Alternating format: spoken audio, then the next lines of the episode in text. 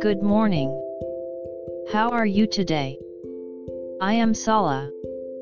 Let's start today's Bible. Today's Bible verse is 2 Corinthians 1:22. I'll read.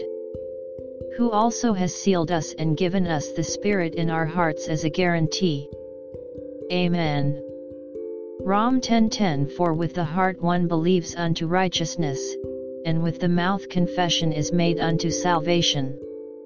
At that time, the seal of testimony is put on us. At the same time, the Spirit lives in our hearts. Our sins are forgiven, we are given eternal life, and our path to heaven is secured.